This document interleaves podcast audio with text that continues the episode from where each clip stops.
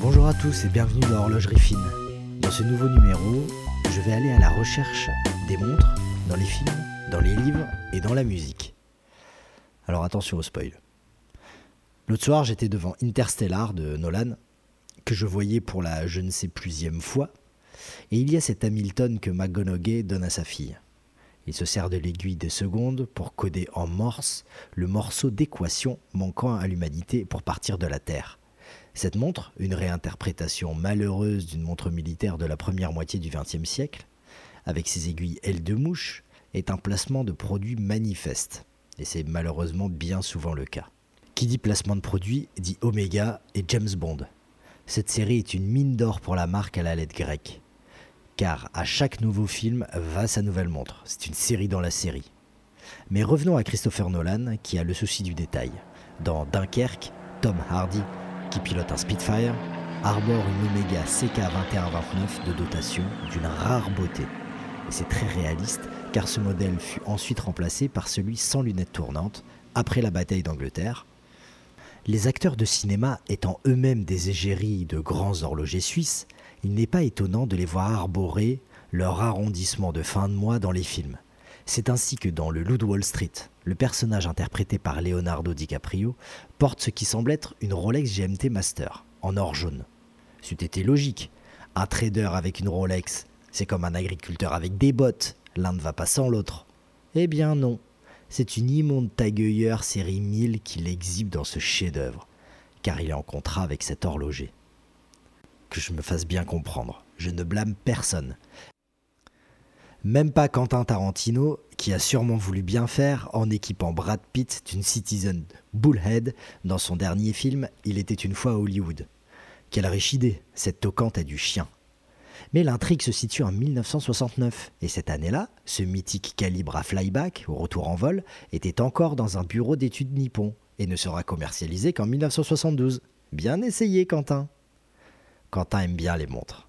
Souvenez-vous dans Pulp Fiction, lorsque Christopher Walken explique au petit Butch comment il a pu garder le seul héritage de l'enfant alors qu'il était pris de dysenterie au fond d'un camp de prisonniers au Vietnam. Petit rappel. Ton père fut capturé et envoyé dans un camp de prisonniers.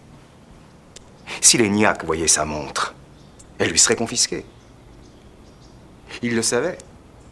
Et pour lui, il était clair que cette montre te revenait de droit.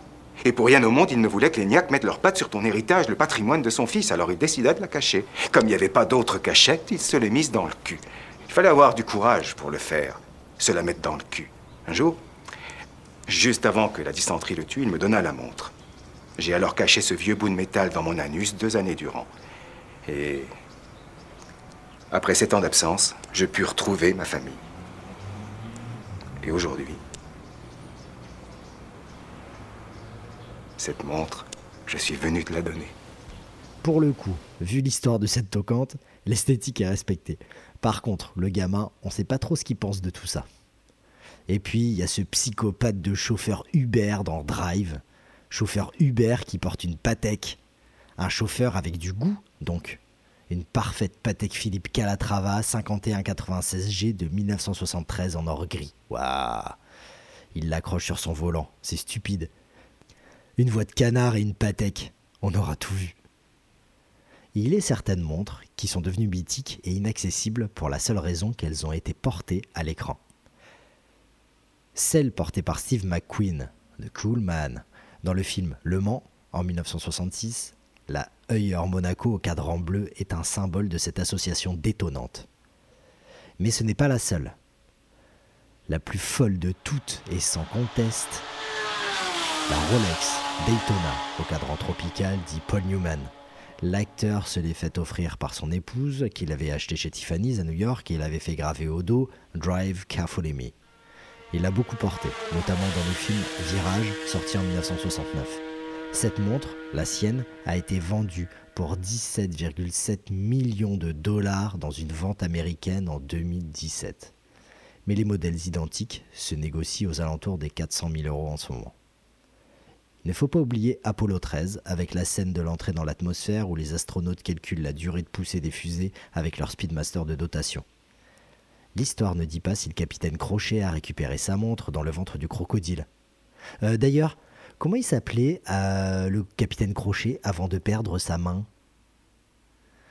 Bon, passons à la musique. Je commence par le plus facile, le rap. Eh oui, tout le monde sait que les rappeurs adorent le bling bling, expression tirée du hip-hop et ajoutée au dictionnaire américain. Jay-Z le dit lui-même dans Niggas in Paris en comparant les tocantes à ses couilles. Boss on hot, got a broken clock? Rollies that don't tick tock. All the minds that's losing time? Hidden behind all these big rocks? Boss on hot. Trop classe, j'adore. Dans le rap français, il est aussi souvent question de ça, mais dans des termes parfois plus intelligents. Ainsi, Akhenaton, dans Je voulais dire, écrit et résume en une phrase un sentiment terrible, celui qui naît lorsque les amis s'éloignent. Et comme je n'ai pas les droits pour mettre la chanson, je vais dire les paroles. Je revois des potes d'avant, et je parle des petits, eux me parlent des Rolex, puis le silence. On regarde la montre, même si on se sépare, disant qu'on reste collègues. On passe aussi à la chanson française. Des montres mythiques ont été portées par des musiciens. Une Speedmaster pour Brel, des Breitling, Rolex Daytona et autres quartiers pour Gainsbourg. Johnny aussi était friand de belles mécaniques. L'histoire ne dit pas si Claude François a fait réparer la pendule de l'entrée qui s'était arrêtée sur midi. Il y a moins de risques à regarder dans une comptoise que de changer une ampoule. Apparemment. Jean Ferrat aussi est à la recherche d'un horloger. Que cette heure arrêtée au cadran de la montre. Heureusement qu'on a inventé l'Inca bloc depuis. Ensuite, il y a dans les livres et les BD qu'on retrouve aussi les montres, mais pour une autre raison. Frédéric Fajardi, Frivolité d'un siècle d'or, chapitre 8. L'aiguille des heures semblait ne pas pouvoir remonter à l'assaut du cadran et sommeiller paresseusement sur la demi. La littérature est truffée de comparaisons, d'hyperboles et autres figures de style en rapport avec l'horlogerie. Il faut bien se rappeler qu'avant qu'on ait un téléphone dans chaque poche, le seul moyen d'avoir l'heure à tout moment était la bonne vieille montre. Pas étonnant qu'elle soit si présente dans la littérature. Il est question d'une montre en héritage dans Alès d'Éden de Steinbeck les montres en or valaient une vraie fortune à la fin du 19e siècle. Qui en avait une portait une partie de son assurance vie dans la poche. Une assurance vie qui donnait l'heure. Pratique. Ce qui est terrible, c'est le prix que ça vaut aujourd'hui. Pour 95% des cas, c'est le poids de l'or. Quand l'achat d'un iPhone nécessite d'hypothéquer un rein. Quelle tristesse, quelle absurdité. Il y a aussi le manga et la BD dans lesquels les montres apparaissent. J'affectionne particulièrement Taiyu Matsumoto. Son œuvre est si riche, ses traits de crayon changent au fil de ses histoires, sa narration toujours plus étonnante, bref, un auteur complet. En relisant Amer Béton, je me suis rendu compte que les montres ont une vraie place dans son imaginaire. L'un des deux enfants, personnages principaux de ce chef-d'œuvre, Blanco, collectionne les montres que son frère, Noiro, vole aux passants en les tabassant copieusement au passage. Des publicités pour Annika, Rolex, Seiko illuminent la ville où les deux petits protagonistes évoluent. Petit, j'étais fasciné par l'équipe Cousteau et ses plongeurs aventuriers. Mais comme je n'avais pas la télé et que ces histoires existaient en BD, je les connaissais par cœur. Hyper bien dessinées par Dominique Serafini. Lors d'une plongée dans la mer des Caraïbes, Jean-Michel Cousteau se fait mordre et arracher sa Rolex par un barracuda. La bonne Submariner 5512 à 20 000 balles. Sur le fond sablonneux elle deviendra fossile. Et les créatures intelligentes qui peupleront notre planète dans 50 millions d'années se demanderont bien ce que pouvait faire ce truc étrange au milieu des sédiments. Merci de m'avoir écouté, à bientôt sur Horlogerie Fine.